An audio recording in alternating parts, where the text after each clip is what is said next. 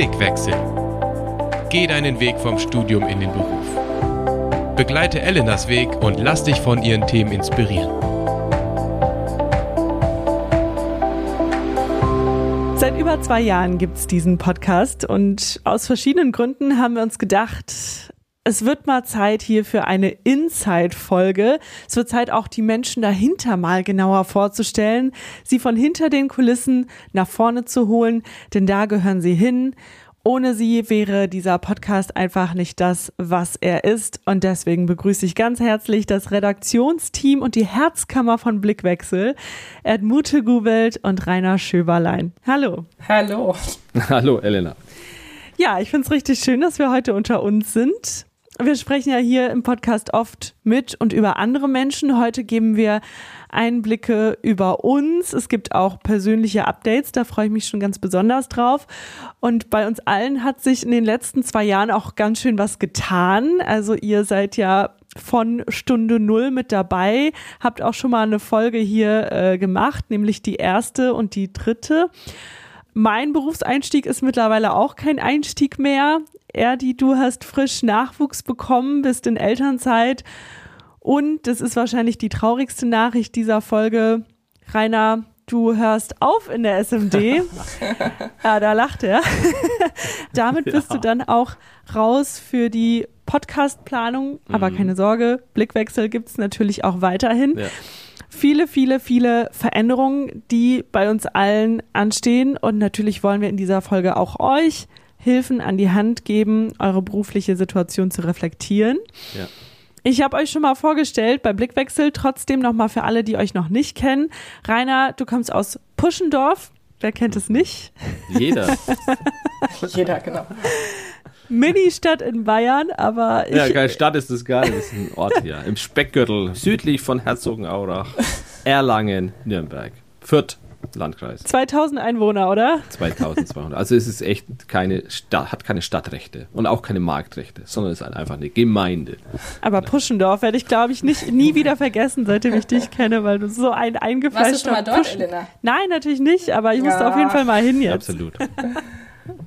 Du bist von Haus aus eigentlich Maschinenbauer, hm. aber du hast die Maschinen bald ausgetauscht gegen Menschen. Du äh, arbeitest seit sieben Jahren für die Studentenmission Deutschland, hast davor nochmal schnell einen Master in Theologie dran gehängt und außerdem bist du auch noch systemischer Coach. Was bist du eigentlich nicht?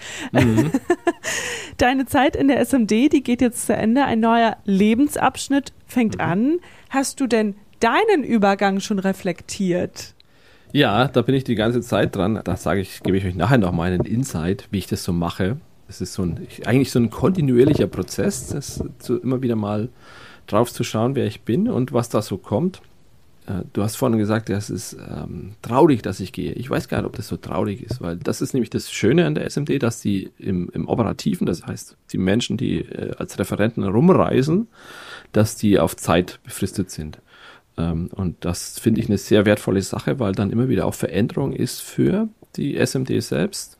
Wir auch darauf vertrauen, dass nicht die Menschen das große Werk letztlich ziehen oder besonders, besondere Menschen, sondern Gott das bewegt und dann auch immer wieder Leute hineinstellt. Und so ist natürlich schon wahr. Also ich habe diese letzten sieben Jahre für die Berufseinsteiger, junge Akademiker und eben auch das Blickwechsel im Besonderen sehr gern gemacht.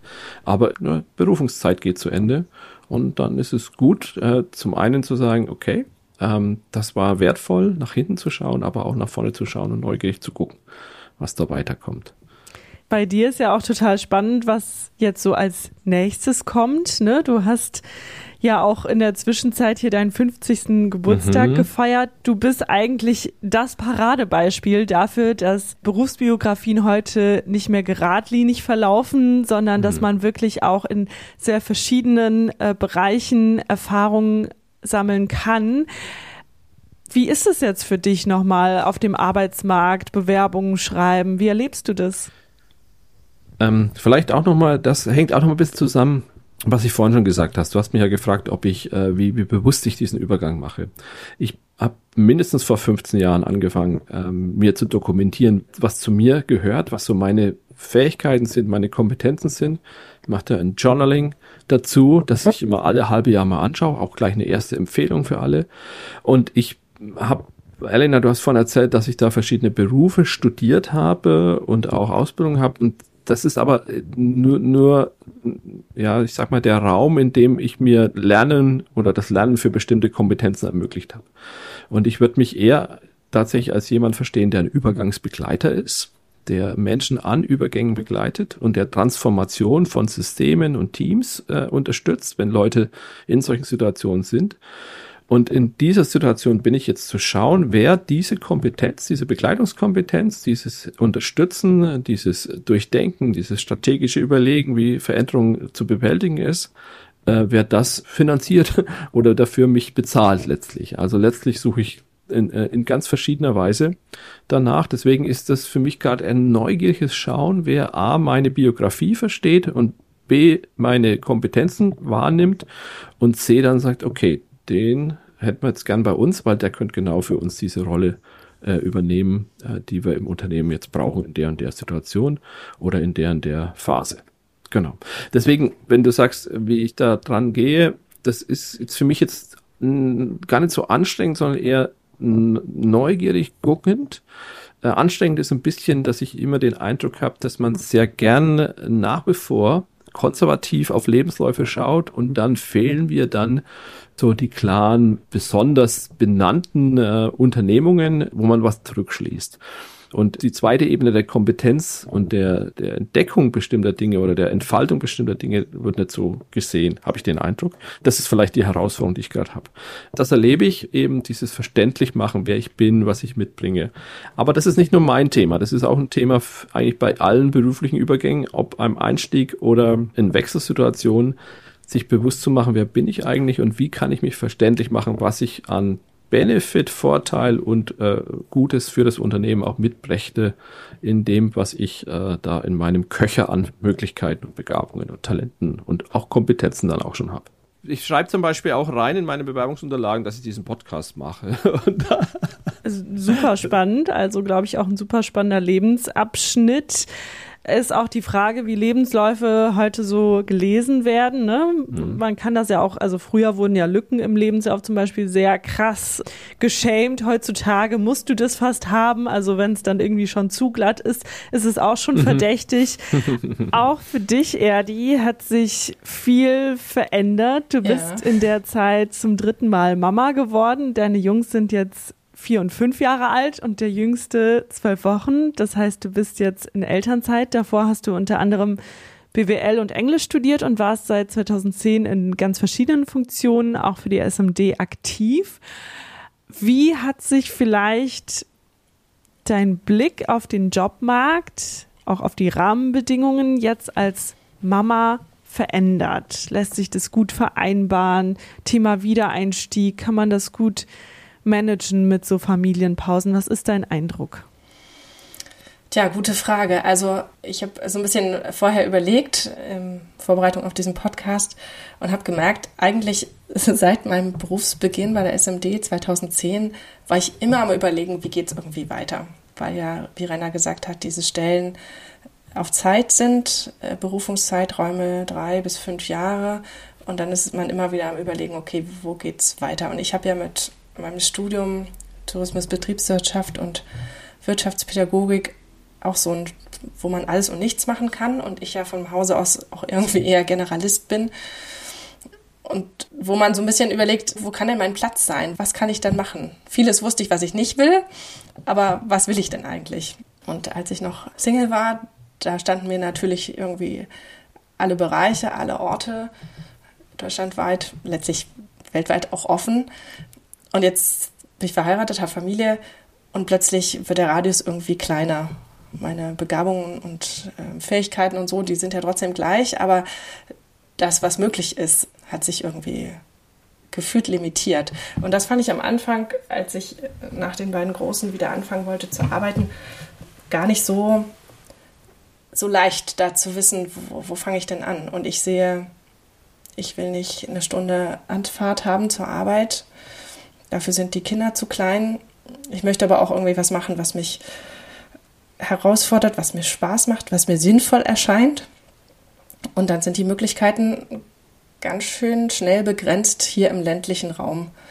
Also wir wohnen ja in der Nähe von Erfurt und sind mal da. Da ist jetzt keine große Stadt in der Nähe. Gut, Erfurt ist natürlich eine größere Stadt, aber ja, das fand ich gar nicht so, so einfach. Und dann doch zu erleben, wie sich so Stück für Stück Türen öffnen. Ich habe dann ähm, ein Jahr beim Christival gearbeitet in der Geschäftsstelle, habe da eine Position begleitet, war da Referentin für Inklusion, ein ganz neues Feld, wo ich aber gemerkt habe, irgendwie passte es auch zu mir, wo sich manche Puzzleteile so zusammengefügt haben. Ich hatte im Studium einen Schwerpunkt Inklusion und dann meine Erfahrungen, die ich bei der SMD gesammelt habe mit Großveranstaltungen, die passten da auch wunderbar rein. Und dann endete das und dann war ich gespannt, was sich äh, Neues ergab. Und tatsächlich heute Morgen habe ich nochmal drüber nachgedacht. Genau heute vor einem Jahr hatte ich nämlich ein Vorstellungsgespräch bei der Evangelischen Schulstiftung, wo ich als pädagogische Referentin anfangen wollte. Und manchmal ist das so, der Mensch denkt und Gott lenkt. Und so kam es dann, dass ich die Stelle dann tatsächlich gar nicht angetreten habe, weil wir nochmal Nachwuchs erwartet haben. Aber an sich erstmal total eine gute Option und plötzlich ergab sich eine Möglichkeit, die ich gar nicht so zu hoffen gewagt hatte, inhaltlich spannend, in Erfurt gut mit dem Zug zu erreichen. Also so die organisatorischen Rahmenbedingungen und auch von einem, also vom Stellenumfang her in einem Rahmen, was wir gut hätten als Familie so leisten können, mit einer finanziellen Entlohnung, die sich, muss man leider ja heute sagen, auch wo es sich lohnt, arbeiten zu gehen. Wichtiger Punkt. Klar, dass man vielleicht auch nicht direkt Vollzeit einsteigen will als äh, dreifache Mama mit vor allen Dingen kleinen Kindern zu Hause. Jetzt, jetzt gerade natürlich aktuell sowieso nicht die Baustelle, würde ich sagen, aber irgendwann vielleicht dann wieder. Dann war es bei dir so, du hast diese tolle Stelle gesehen, du hast den Arbeitsvertrag unterschrieben, die wollten dich auch, aber du hast ja gar nicht angefangen, da zu arbeiten. Und das ist, glaube ich, was, also ich spreche da jetzt aus meiner Perspektive der Berufseinsteigerin 30, wovor, glaube ich, jede Frau Angst hat, weil man wird ja schon vielleicht auch benachteiligt, weil Leute denken, er ist eine potenzielle Mutter oder da ist irgendwie Familie steht noch an und so weiter. Und dann ist man gerade in der Stelle neu und hat vielleicht auch Angst auszusprechen, ich bin schwanger, was ja total paradox ist, weil wir leben in einer Gesellschaft, wo Nachwuchs wichtig ist und der demografische Wandel groß ist. Und trotzdem ist dieser Leistungsgedanke so stark, ich darf nicht ausfallen, was ja widersprüchlich ist, weil natürlich fällt man aus, wenn man schwanger ist. Also hattest du diesen Konflikt auch in dir oder war das für dich gar nicht so schambehaftet? Ja, natürlich. Also das wir haben ein Überraschungsbaby bekommen, wofür wir sehr dankbar sind. Aber na klar, das war für mich irgendwie erstmal ein Schock. Und dann habe ich mich aber gerappelt und habe gedacht, ich bin immer damit gut gefahren in meiner ganzen Berufsbiografie, auch schon während des dualen Studiums, Dinge dort anzusprechen, wo sie hingehören, Kritik dort anzubringen, aber auch also offen und ehrlich zu sein. Und ehrlich wert am längsten. Das ist was, was unsere Eltern uns mitgegeben haben. Und das kann ich immer noch wieder so bestätigen. Und dann habe ich meine Chefin um einen Gesprächstermin gebeten und die konnte, hat schon ein bisschen geahnt, was dann kommt. Denn ich war eine Elternzeitvertretung für eine Kollegin, die sie eingestellt hatten, bei der offensichtlich genau das gleiche passiert ist wie bei mir. Also das war ein bisschen amüsant. Und die hat total offen reagiert. Also ganz klasse. Und wir hatten ein richtig gutes, äh, vertrauensvolles Verhältnis. Und ich hätte gesagt, ich möchte gerne anfangen, aber ich kann eben nur bis Ende August dann arbeiten, weil ich im Mutterschutz bin. Ja, und dann war es durch verschiedene Umstände, dass ich dann doch nicht angefangen habe und im Beschäftigungsverbot war. Aber wir haben nach wie vor ein gutes Verhältnis, obwohl wir eigentlich nie zusammengearbeitet haben. Also sie ist selber Mutter und weiß, was das auch bedeutet und kann sich da irgendwie gut hineinversetzen in den Konflikt, den man hat. Man hat studiert und man möchte gerne arbeiten und auch zur Gesellschaft was beitragen. Und doch sieht man auch die, die Rolle, die man auch als Mutter zu Hause hat und die Kinder, die klein sind und wo manches eben nicht möglich ist. Also von daher, ich kann sagen, das war eine irgendwie herausfordernde Erfahrung, aber rückblickend gut. Und äh, wir sind da gut miteinander umgegangen. Sie hat das, glaube ich, sehr geschätzt, dass ich da ehrlich war und ihr das offen gesagt habe. Das wäre nicht meine Pflicht gewesen. Ähm, aber natürlich ist das für ein Vertrauensverhältnis viel besser. Und mal sehen, wie das so weitergeht. ähm, wenn meine Elternzeit vorbei ist, vielleicht ergibt sich da die Möglichkeit, doch nochmal irgendwie anzufangen und tatsächlich präsent zu arbeiten. Ja, sehr spannend. Bei euch beiden sieht man, es gibt gar nicht den Berufseinstieg. Also es gibt sicherlich nur einen Übergang vom Studium in den Beruf, aber Umstiege gibt es einfach immer wieder. Dass man heute dann noch arbeitet in, in dem ersten Job, den man annimmt, das ist glaube ich, sehr selten und deswegen ist es auch gut, dass wir darüber sprechen. Mhm. Aber bei dir war es ja auch interessant, Elena. Auch von mhm. mir gibt es ein Update heute, na klar. Auch ich erzähle mal ein bisschen, äh, wie es mir ergangen ist seit den letzten 23 Folgen. Für mich war Blickwechsel ja immer so eine Art Selbsttherapie, weil ich selber in den Beruf gestartet bin nach meinem Master in Germanistik und habe hier auch immer erzählt, mit welchen Challenges ich so zu kämpfen hatte. Und die großen News habe ich äh, in den letzten Folgen schon verraten. Mein Volontariat, das habe ich abgeschlossen und ich darf mich jetzt offiziell schimpfen als Journalistin und Multimedia-Redakteurin. Und dann ist natürlich immer schon die Frage, wie geht's eigentlich weiter? Fest oder frei? Haben wir auch eine Journalismusfolge gemacht in der zweiten Staffel. Und äh, ich habe mich entschieden, erstmal jetzt frei zu sein. Mal gucken, wie lange. Äh, das Domradio, bei dem ich volontiert habe, das ist auch der Sender, für den ich weiterhin arbeite, freiberuflich. In Deutschland der größte christliche Radiosender, getragen von der katholischen Kirche. Und äh, viele von meinen Freunden haben erstmal so gesagt, boah, willst du das überhaupt machen, so direkt selbstständig? Ist ja schon auch ein Risiko. Und wie ist es mit den Aufträgen und hat man da genug? Die Fragen habe ich mir natürlich auch gestellt, aber im Journalismus ist es eigentlich oft üblich auch, dass man frei arbeitet, selbstständig arbeitet und muss einfach äh, gut kommunizieren und vor allen Dingen viel Papierkram machen, was auf jeden Fall nicht zu meinen Favorite-Aufgaben auf jeden Fall gehört, Steuererklärung und so weiter. Aber ich glaube, zur Selbstständigkeit machen wir hier auf jeden Fall noch eine eigene Folge. Da kann ich mich dann auch wieder ein bisschen selber therapieren und hoffentlich auch ähm, gute Tipps rausschlagen für unsere Hörerinnen und Hörer. Ähm, und dann ist noch was richtig Cooles passiert. Erdi und Rainer, ihr habt das so ein bisschen mitverfolgt, auch in den letzten Monaten. Ich habe ein Volo-Praktikum gemacht und ähm, das war im Deutschlandfunk. Da war ich drei Wochen in der Redaktion Campus und Karriere und da hat sich dann auch ergeben, dass ich da jetzt weiter als freie Mitarbeiterin dabei sein darf und Rainer, du hast es vorhin gesagt, auch dieser Podcast, der hat irgendwie auch so seine Rolle dazu beigetragen. Und von daher war das für mich ein Riesengeschenk, auch ein Geschenk von oben. Deswegen kann ich heute sagen, ich arbeite auch für den Deutschlandfunk als Moderatorin und als Redakteurin freiberuflich und mache weiterhin noch so Sachen wie hier, Beiträge, Podcasts. Also mir wird auf jeden Fall nicht langweilig, ja, ich. aber ich kann eben auch noch gar nicht so abschätzen, wie das langfristig dann ist wie man da verdient, wie stressig das ist und so weiter. Und ob ich dann vielleicht nicht doch auf einer festen Stelle äh, lande oder auf einer befristeten, so wie ihr. Aber ich bin auf jeden Fall sehr dankbar dafür, dass so gelaufen ist, wie es gelaufen ist und dass äh, wir hier auch bei Blickwechsel so tolle Menschen kennengelernt haben, viele Berufe kennengelernt haben in diesen zwei Jahren. Und das waren Themen, bei denen sich, glaube ich, viele, auch ich selber, oft wiedergefunden haben. Und deswegen haben wir ja auch eine zweite Staffel gemacht, sprechen wir gleich noch drüber.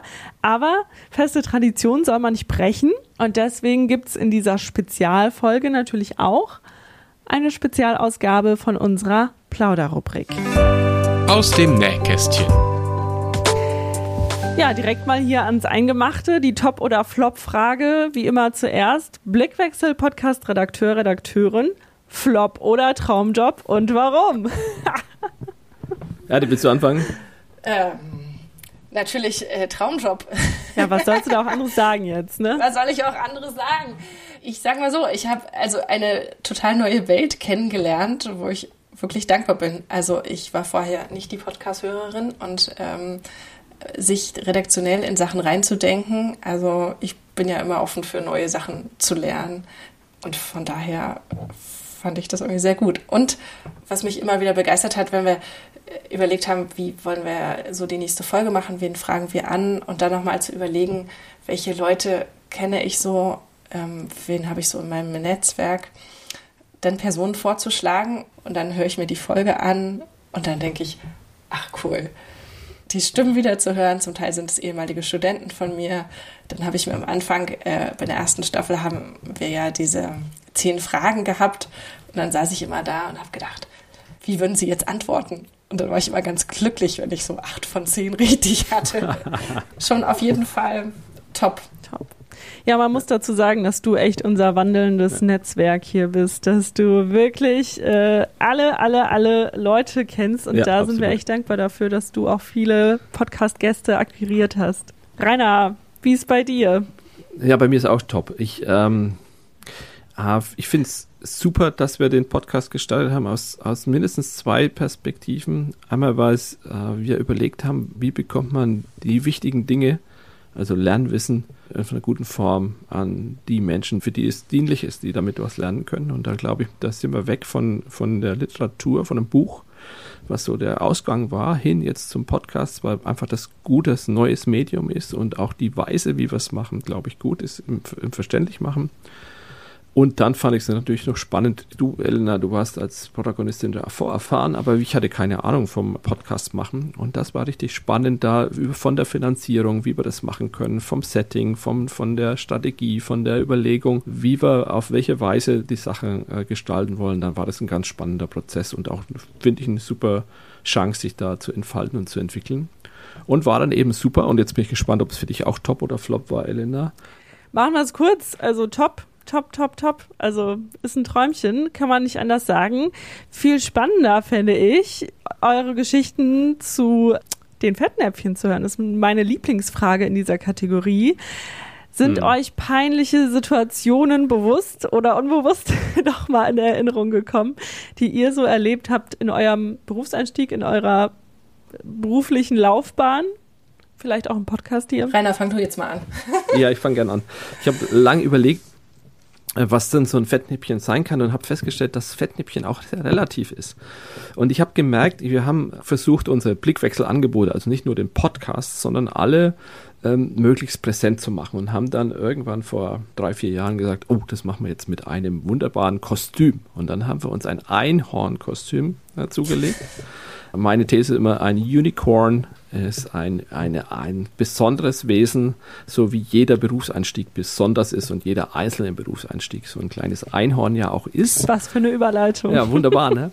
Jedenfalls habe ich gemerkt, dass äh, in der Reaktion der Menschen mir gegenüber manche das glaubten, oh Rainer, jetzt bist du aber in ein richtiges Fettnäpfchen getreten, dass du jetzt als äh, Best Ager oder was auch immer äh, da dich so äh, verkleidest und da vielleicht auch ein bisschen zum Affen machst. Und das fand ich spannend in der Reaktion. Äh, das war für mich so ein Fettnäpfchen im Sinne von, dass ich das äh, gemerkt habe, dass da ganz unterschiedliche Reaktionen drauf sind. Also manche ganz äh, schockiert waren, wie äh, ein äh, gestandener Ingenieur, Fachmann für kulturelle Diskussionen und Theologie und Coach sich dann so seltsam da gebären kann, obwohl es nicht Fasching war. Ich bin ja ein bisschen enttäuscht, dass du heute ohne Einhornkostüm hier auftauchst. Ja, das ist in Hamburg gerade, weil es verliehen ist für eine andere Aktion. Na gut. Cooles Bild.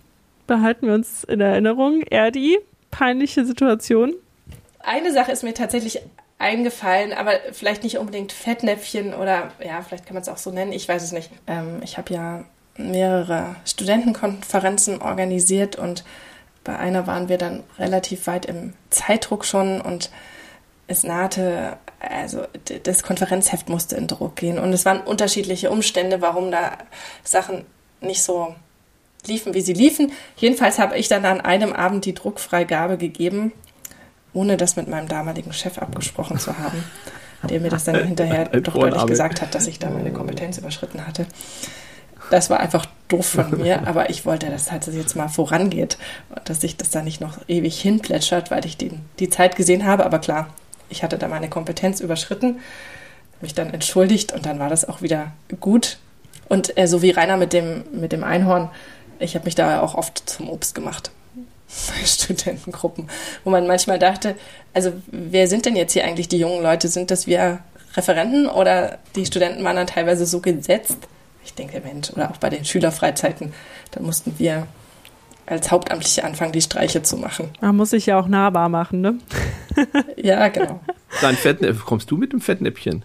Ja, tatsächlich, also ich muss immer bei dieser Frage denken an Folge 19 Tamara Dietrich, mein absoluter Lieblingsmoment in der zweiten Staffel, wie sie erzählt, wie sie da als Notärztin in eine Wohnung einbricht und da ist nur eine Oma eingeschlafen oder so. Also äh, wer es noch nicht gehört hat, hört sich das an.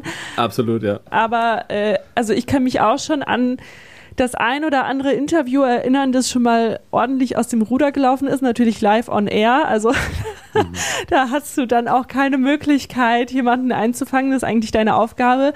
Aber gerade so im Berufseinstieg, wo du noch nicht so fest im Sattel sitzt und vielleicht auch denkst, ah, ich will da jetzt auch nicht reingrätschen oder jemanden unterbrechen. Und also da kann ich mich an ein Interview erinnern. Wir haben eigentlich immer so Höchstvorgaben von fünf, sechs Minuten und die Frau war bestimmt schon locker bei neun und irgendwann habe ich einfach das Mikro runtergedreht und abmoderiert. Wirklich.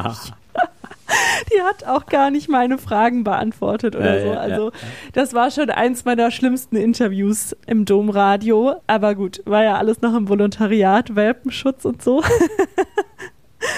Aber äh, ja, also da gibt es natürlich immer wieder so ähm, Live-Momente, einfach Dinge, die kannst du nicht vorhersehen. Ich habe letztens im Deutschlandfunk eine Sendung gehabt. Ich wollte sagen, Pisa Europameister ist ja Estland auch wieder geworden. Und dann habe ich natürlich gesagt, Pisa Europaweltmeister. so Versprecher gibt's halt ganz viele. Gibt übrigens auch einen ziemlich lustigen von äh, Blickwechsel, habe ich mal mitgebracht. Ähm, ihr leidet, ihr leidet. ähm, ihr leitet die Arbeitsgemeinschaft christlicher Pädagogen und Pädagoginnen. So, da war er. Das war natürlich die Lehrerfolge. Habt ihr es gehört? Mhm. Ja, ich leite als Franke sowieso mehr als andere. Man, diese Leitungskompetenzen hier. Vor allem in Leitungsverantwortung, genau. Ja, das ist das Schöne an Podcasts. Man kann immer Sachen rausschneiden und nochmal zusammenbasteln. Das ist anders als live on air. Mhm. Live-Podcast kann man ja auch machen. Ja, genau. Gucken wir noch auf die dritte Frage in dieser Rubrik. Entspannen. Weiß ich nicht, ob das gerade so euer Thema ist, aber äh, es was, was euch total auf den Boden holt, was euch erdet, wo ihr gut abschalten könnt?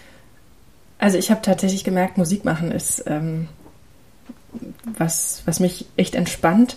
Ich hatte ja hier, die ganze Mannschaft war krank und Mittwoch war Chorprobe und ich hatte eigentlich schon überhaupt keine Lust. Und weil eigentlich Samstag Konzert war, dachte ich, komm jetzt dich auf und geh hin. Und ich habe das auch gemacht.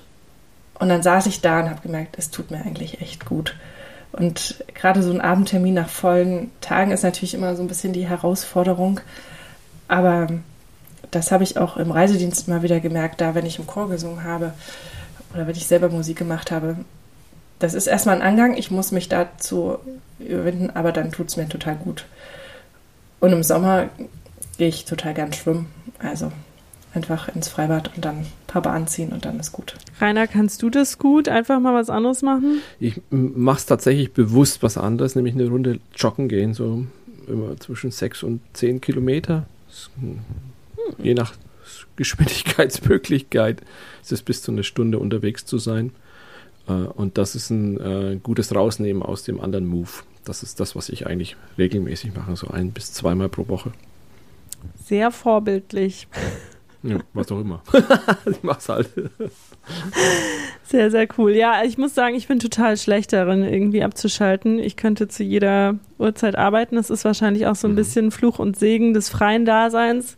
Man hat eigentlich nie so richtig frei, weil man selbst und ständig ist. Mhm. Äh, aber so, pff, ja, so meine Guilty Pleasure, sage ich mal, ist so abends mit meinem Mann The Voice zu gucken oder mhm. irg irgendeine Serie. Hochzeit auf den ersten Blick, manchmal auch so richtig trashig. Oder halt Zeit mit Freunden zu verbringen. Das geht, glaube ich, immer. Und da wirklich ganz ja. bewusst zu sagen, ich denke jetzt mal nicht an Arbeit. Es ähm, fällt mir aber schwer, gebe ich ganz ehrlich zu, weil ich eigentlich auch ganz gerne arbeite. Ja. Ja, das ist ja, also das ist tatsächlich eine, eine Sache, das ging mir im Reisedienst auch so. Also man, äh, man könnte ja immer mhm immer arbeiten. Also man, es gibt immer irgendwas, über was man nachdenkt, was man vorbereiten muss, äh, was man noch besser machen könnte und ja. was man plant. Ähm, aber mir hat mal jemand gesagt, ich bin der Herr über meinen Terminkalender und ich bin diejenige, die das festlegt, diese freien Zeiten oder diese, diese Zeiten, wo ich weiß, das tut mir eigentlich gut.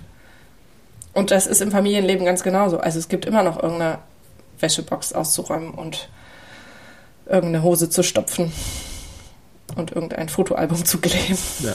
Haben wir auch eine tolle Folge zu, Folge 12, ne? Äh, Zeitmanagement, wie schaffe ich, was ich mhm. mir vornehme an dieser Stelle. Große Empfehlung, ja. fand ich wirklich auch sehr hilfreich, habe ich auch bis heute noch Tipps mitgenommen, die ich äh, versuche umzusetzen. Aber in dieser Folge wollen wir mal gucken auf das Thema Veränderungen. Mhm. Das ist ja so dein großes Thema, Rainer, ne? Transformation mhm. gestalten. Veränderungen äh, können ähm, abenteuerlustig klingen. Sie können nach Aufbruch, nach Neuanfang klingen, enthusiastisch. Aber äh, Veränderungen sind bei Menschen auch nicht immer sehr beliebt, weil es immer ein Ungewisses gibt. Mhm. Vielleicht auch eine Überforderung, vielleicht auch Stress und nicht jeder kommt mit Veränderungen gleich gut klar. Mhm. Es gibt aber Strategien, die können helfen, mit Veränderungen im Berufskontext umzugehen. Und da hast du uns heute auch welche mitgebracht, Rainer. Mhm. Erzähl mal. Ja, genau. Ich würde vielleicht noch kurz noch sagen, tatsächlich äh, ist äh, psychologisch tatsächlich so, dass wir Veränderungen eher als was Negatives konnotieren, wo wir was verlieren. Äh, und das ist nur ein Aspekt. Also es gibt, ich denke mal, drei Ausrichtungen, die wir in der Veränderung grundsätzlich vor Augen haben müssen, nämlich was bleibt zurück in dem, was äh, war, was kommt an Neuen, wo ich mich auch darauf einstellen will und muss und wo brauche ich dann in dem, wer ich bin, eine entsprechende Resilienz, einen Widerstand, so zu bleiben, wie ich eigentlich bin und, und eine Ambiguitätstoleranz, manche Dinge auch auszuhalten äh, im äh, Übergang. Und ich glaube, was eben gut tut, äh, ist, was ich mit dem Journaling auch dokumentiere, nämlich wer ich bin und das mit einer Reflexion zu gestalten. Leg mal los, also ich bin gespannt. Also einmal würde ich sagen, ein guter Schritt oder eine gute Weise ist die vier Schritte Reflexion, die man machen, die man machen kann. Man nimmt sich einfach ein Zeitfenster und sagt, jetzt schaue ich mal zurück, was da eigentlich an sich war. Und das ist der erste Schritt. Ich nehme mal un, unbewertet wahr, was da war. das mal so aufzunehmen, zu gucken, was sind die Dinge, was beobachte ich da und das zu notieren, mir aufzunehmen, was sind das für Dinge, wie jetzt zum Beispiel die Episoden äh, an sich. Und dann gehe ich in einem zweiten Schritt, nachdem ich das beobachtet habe, was ich da, was da war, was die Situation auch war und was die Elemente waren, die ich da beobachte, dann bewerte ich die einzelnen Elemente. Also ich schaue mir dann, nachdem ich die Sache an sich angeguckt habe, drauf, wie die Sache war im Sinne von gut, sehr gut, schlecht, hat mir nicht gepasst. Also ich nehme da eine Bewertung vor der Dinge, die ich da gesehen habe. Und dann fängt das Lernen und das Mitnehmen für das Neue an. Schaue ich als dritten Schritt in meiner Biografie, wo ich Ähnliches schon erlebt habe mal und ähnliche Situationen habe und ähnliche Bewertungen der Situation gemacht habe und verbinde sie sozusagen mit mir und meiner Biografie und mache dann einen vierten und letzten Schritt der Reflexion und überlege, was ich jetzt aus diesem mitnehme nach vorne hin, wenn ich wieder in solche Situationen komme, was ich dann gestalten will und was ich verändern will. Also aus der Rückschau eine Bewertung, eine Verbindung mit mir und eine Entscheidung darüber, was ich daraus aus diesem, dieser Rückschau äh, mitnehmen will an Handlung. Das wäre ein erster erstes Tool, wo man mit diesen vier Schritten sehr gut auf sich und seine Biografie schauen kann und dann bewusst überlegen kann, was kommt als nächstes. Okay, Schritt 1, wie geht es dann weiter? Genau, wenn ich das, äh, das wäre jetzt ein Aspekt, jetzt kann ich nochmal in Detail reingehen oder mir bewusst machen, äh, das war jetzt sozusagen eine Situationsanalyse, wenn ich jetzt eine alte Aufgabe war äh, und jetzt ins Neue gehe und sage, was nehme ich da mit, kann ich noch zwei weitere Folien hernehmen, an denen ich mich äh, kläre und überlege, wer ich bin und wer ich eben nicht bin. Einmal Rückgriff auf die Episode, die wir am Anfang gestartet haben. Da hatte ich die drei Berufungsebenen beschrieben. Hört da einfach nochmal rein. Da ist diese grundsätzliche Berufung, dass wir zu Gott gehören, seine geliebten Kinder sind, dass jeder eine spezielle Berufung hat und da zu fragen, was ist das und dass wir eine Alltagsherausforderung haben und da zu fragen, wo stehe ich da jetzt? Das ist ein Punkt. Und dann, und das wäre noch eine zweite Folie, die ich euch ans Herz lege, die ich sehr, sehr gern nutze und auch immer wieder nutze und immer für mich jetzt so alle halbe Jahre mal hernehme. Das sind die drei Ebenen des Lebens, sage ich dazu. Das ist einmal die, äh, die Ebene der Identität, das heißt, wer ich bin, welche Rollen ich gerade einnehme äh, oder ich insgesamt mir zuordne, welche Stellung ich in bestimmten Positionen und Systemen habe. Das mache ich mir bewusst. Also ich bin einmal Familienvater, ich bin Ehemann, ich bin Ingenieur, nehme ich auf. Das sind so Identitäten, die ich habe. Oder persönlich, das ist für meine zentrale Berufsidentität. Ich bin Übergangsbegleiter. Das nehme ich, dokumentiere ich mir. Und in der zweiten Ebene schau, äh, schaue ich, nachdem ich diese Identitäten äh, und Rollen und, und, Stellungen aufgenommen habe, welche Haltungen, welche Perspektiven, welche Motivationen habe ich, was treibt mich an. Also aus dem, wer ich bin, schaue ich, wie ich die Dinge sehen will, die Welt sehen will, Welt, äh, wie ich mit ihr umgehe, dass ich zum Beispiel auf eine bestimmte Weise mit Menschen umgehen möchte. Äh, ein Fettnäpfchen wäre zum Beispiel auch meine provokante Art. Äh, das, äh, ich sage immer, das ist eine meiner Liebessprachen, aber das verstehen nicht alle und deswegen passiert da mal ein Fettnäpfchen. Und ich habe dann für mich mal entschieden, ähm, weil das eben so ist, dass meine provokante Art so sein soll, dass am Ende eines Gesprächs der andere positiv gestimmt aus dem Gespräch rausgeht und nicht negativ gestimmt. Das kann man nämlich mit entstandenen Provokationen durchaus machen. Äh, und da, das ist so der, die zweite äh, Reflexionsebene bei diesen drei Ebenen, ist die, welche Haltung nehme ich ein? Welche Werte stehen da im Hintergrund? Wie möchte ich ähm, gestalten? Ähm, die Dinge, die ich bin, also die Umschätzung, die Haltung, die, ich dann reflektiere. Und dann wäre die dritte Ebene, wäre dann aus diesem die Identität, wer ich bin und welche Haltung ich einnehme, was ist denn dann der konkrete Schritt, der, die konkrete Handlung, das Verhalten, das Reden und Tun, das sich daraus ergibt.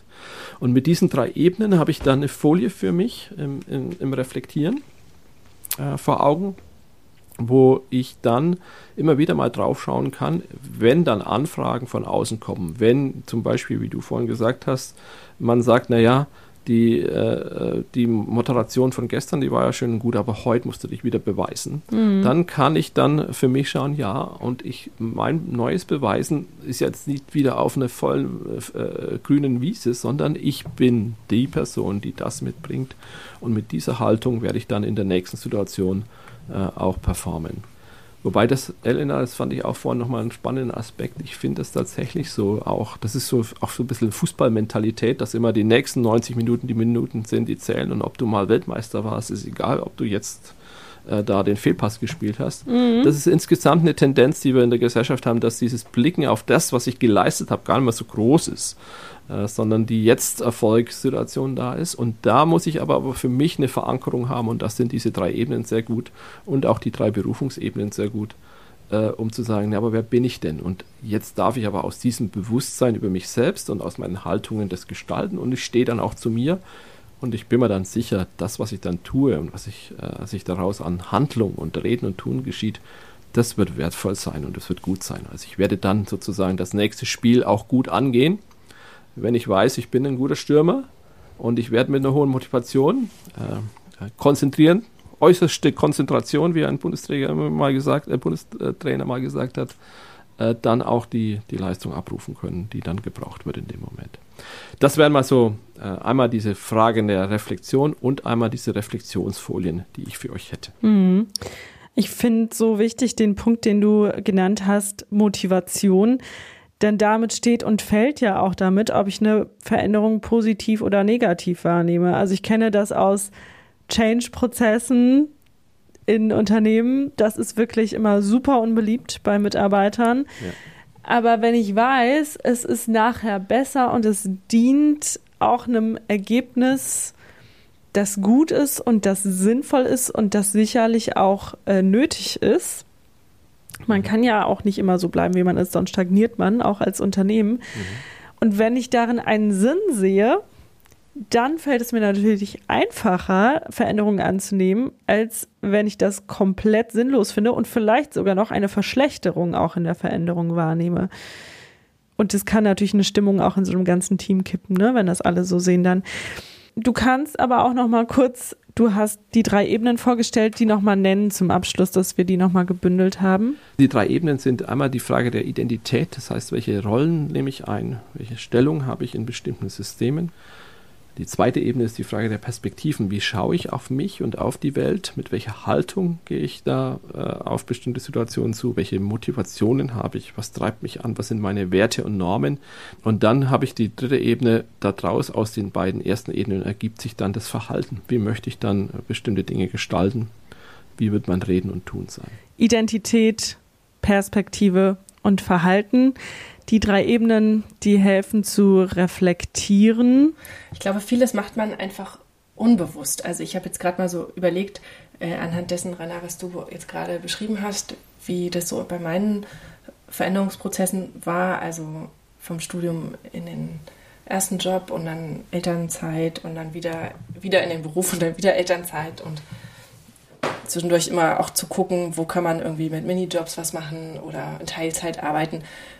Und ich glaube, vieles mache ich tatsächlich unbewusst, weil es zu mir mhm. und meiner Person gehört. Mhm. Und dann ist es manchmal an so einer Weggabelung, wo man sich unsicher ist, ist das denn jetzt eigentlich das Richtige mhm. oder nicht Richtige, sich dessen bewusst zu werden. Ja, also diese gut. drei Ebenen.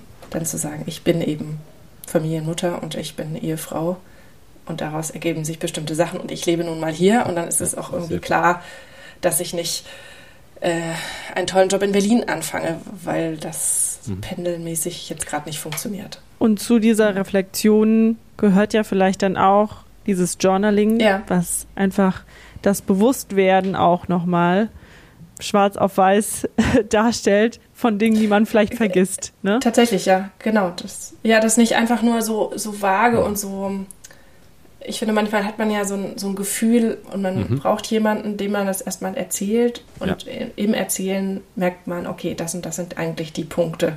Dann hilft es, jemanden von außen zu haben, der so Coach zum Beispiel, der einem da nochmal hilft, diese Dinge zu sortieren. Nicht nur machen, machen, machen, sondern auch drüber reden und reflektieren ist super wichtig. Ja, genau. Aber Adi bringt auch noch zwei spannende Punkte noch. Einmal glaube ich, dass es so ist, dass wir das Leben nach vorne leben und nach hinten verstehen.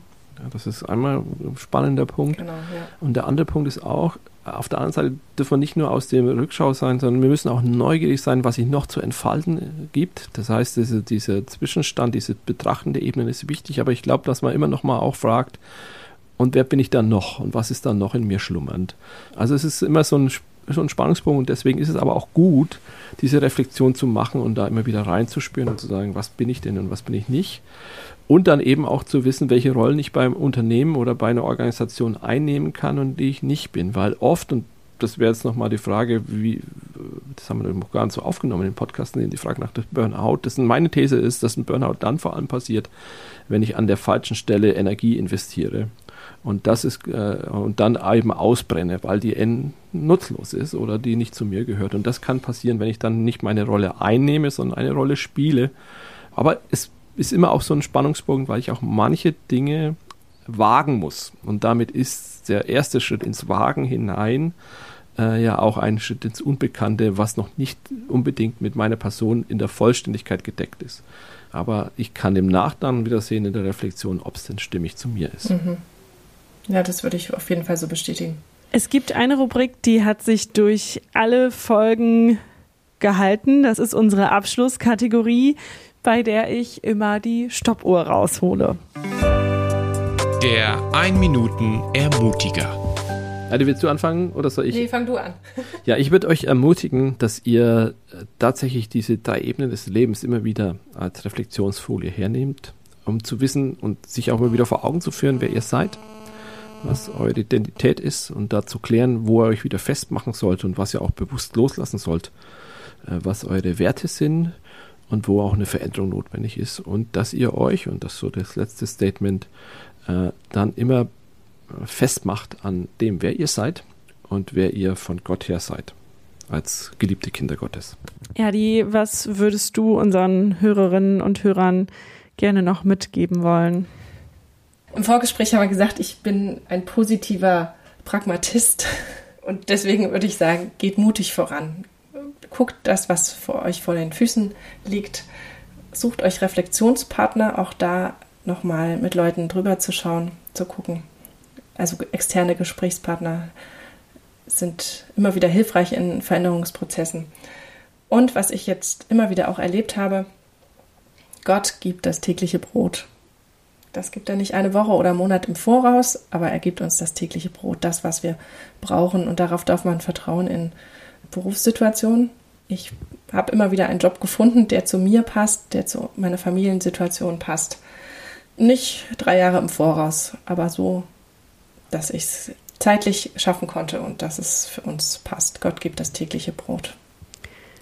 Wow, was für eine persönliche Folge das jetzt geworden ist. Ich glaube, Rainer, wir hatten noch nie so einen kurzen Ein-Minuten-Ermutiger. Du hast, glaube ich, heute alle Rekorde gebrochen.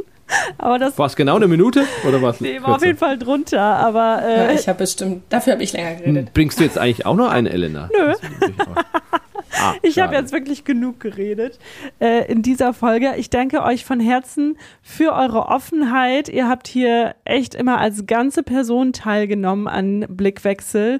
Auch dir besonders, ähm, Rainer, für deinen Dienst in den letzten zwei Jahren auch hier bei Blickwechsel. Es hat einfach total viel Spaß gemacht, mit euch als Team zusammenzuarbeiten und deswegen seid ihr zu Recht nochmal beide hier in dieser Folge nach vorne gekommen aus dem Hintergrund.